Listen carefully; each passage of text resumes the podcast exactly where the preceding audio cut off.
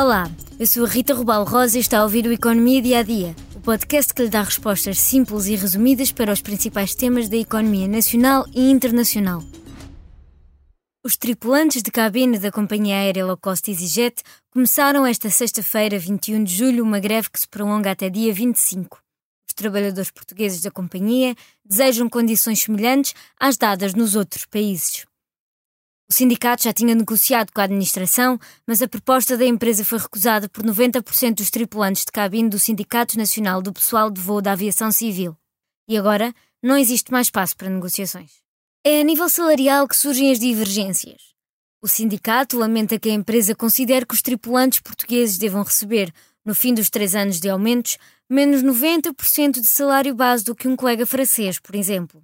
Já a companhia aérea manifestou-se desapontada com a nova greve e acusou o sindicato de continuar com exigências impraticáveis.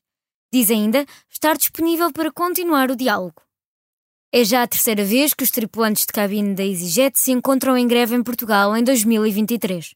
Antes da greve começar, já havia até voos cancelados.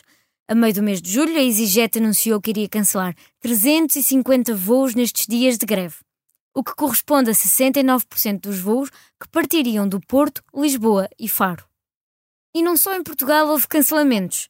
A companhia também já revelou que no aeroporto de Gatwick, em Londres, cancelou 1.700 voos este verão, devido a dificuldades, greves e atrasos. E se for o seu caso, sabe o que fazer?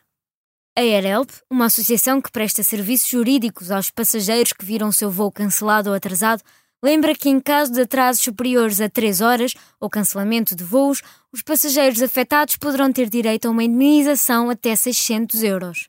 E sim, as perturbações causadas pelas greves dos funcionários das companhias aéreas estão incluídas nas causas possíveis de receber compensação. Mas há mais. Quando o embarque é recusado devido a cancelamento do voo, saiba que tem direito a voo de reencaminhamento para o mesmo destino, se ainda quiser prosseguir com a sua viagem, a companhia aérea deve ainda providenciar alimentação, bebida e internet enquanto espera e, claro, alojamento se for necessário. Mas para ter direito a tudo isto, não se esqueça de recolher e guardar todos os documentos de viagem, bem como todas as comunicações e documentos fornecidos pela companhia aérea, até porque vão ser necessários para depois reclamar reembolsos ou compensações. Se não aceitar o voo de reencaminhamento, pode então avançar para o pedido de reembolso ou compensação. Mas atenção, só poderá pedir o reembolso se se tratar de um cancelamento sem aviso prévio 14 dias antes da data de partida. Pode ainda pedir compensação se o voo se atrasar mais de 3 horas ou se o voo estiver sobrelotado e não seja permitido o seu embarque. Se tiver direito à indenização, junta-se aos cerca de 250 mil passageiros que nos primeiros seis meses do ano podiam ter direito a uma compensação devido a algum tipo de atraso ou cancelamento nos aeroportos portugueses. Este episódio do Economia Dia a Dia fica por aqui. Mas antes da despedida, convido a ouvir o mais recente episódio do Eixo do Mal, de Clara Ferreira Alves, Luís Pedro Nunes, Daniela Oliveira e Pedro Marques Lopes, que analisam o estado da guerra na Ucrânia e ainda o estado da nação. Obrigada por estar desse lado. Se tem questões ou dúvidas que gostaria de ver explicadas no Economia Dia a Dia, envie um e-mail para rrrosa.expresso.empresa.pt. Voltamos amanhã com mais novidades económicas.